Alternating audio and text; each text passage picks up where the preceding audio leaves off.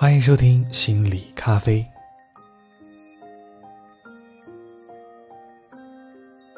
这期节目呢，我们来简单聊一下关于内向性格。我曾经经常听说过别人这样的一些评价：你太内向了，以后是很难交到朋友的。内向的人一定是做不好这份工作的。这些种种的评价，似乎都在给内向贴上了标签。内向就代表了自卑，代表了木讷，代表了没有幽默感。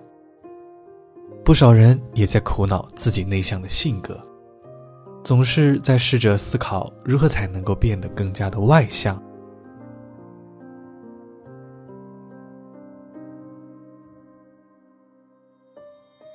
人们对于内向有太多的偏见，我们总是把灵活、口才好、会交际。这类因素归结于人的外向，而把孤僻、社交障碍、自卑等等因素归结于内向。久而久之，社会上大家就形成了这样一种刻板印象，认为你是内向型人格，那你在社会上一定不可能混得好。但事实上并非如此。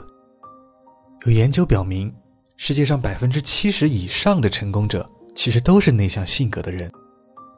我们现在非常多的人，他其实都是曲解了外向与内向它真正的含义。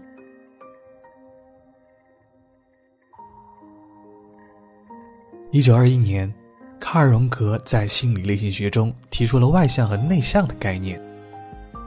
他认为这两种特质的区别在于心理能量指向的方向。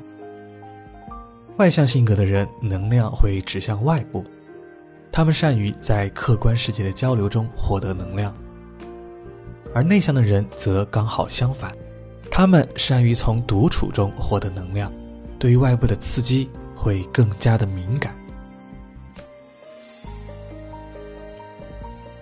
如果单纯的用内向或者外向来形容一个人的话，其实是非常的不妥当的，因为。我们绝大多数人都是兼有外向和内向的中间型。纯粹的内向性格或者外向性格这样的人是不会存在的，只是在特定的场合下，由于场景的影响，而其中一种心理会占据优势，也就会凸显出他往后的一系列反应。我们每一个人都能够同时运用思考、情感、直觉、感觉。这四种心理机能，只不过内向或者外向的人侧重点会不尽相同。因此，内向和外向都只是人的一种心理机能，他们之间没有优劣之分。外向占主导地位的人能够做到的事情，内向的人同样是能够做到的。例如，主动的和陌生人进行交流。外向占据主导地位的人，能够自发性的去完成这一件事，甚至能够从中获得更多的能量。内向占主导地位的人则刚好相反，主动交流会消耗他们的能量，因此，内向的人往往都不太愿意主动的站出来。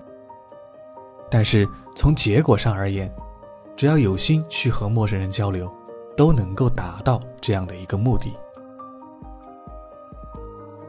你若是仔细观察你身边的人，你能够轻松的发现，一些内向的人可能不太喜欢平时里讲话，但一样可以在舞台上很健谈；一些内向的人，他可能不太喜欢社交，但同样可以在必要的时候一展自己的风采。心理的性格是天生的，但是各种技能。各种沟通交流的技巧，却都是可以通过不断的练习来取得的。超强的想象力，善于倾听，深入思考，对自我有强烈的感知，能够意识到自己在做的每一件事，这些其实都是内向者的优势。每一个人都有独特的成长经历和个性，生活目标不同，人生的追求也不会相同，因此。没有必要刻意去改变自己的性格，你只需要活得更像你自己。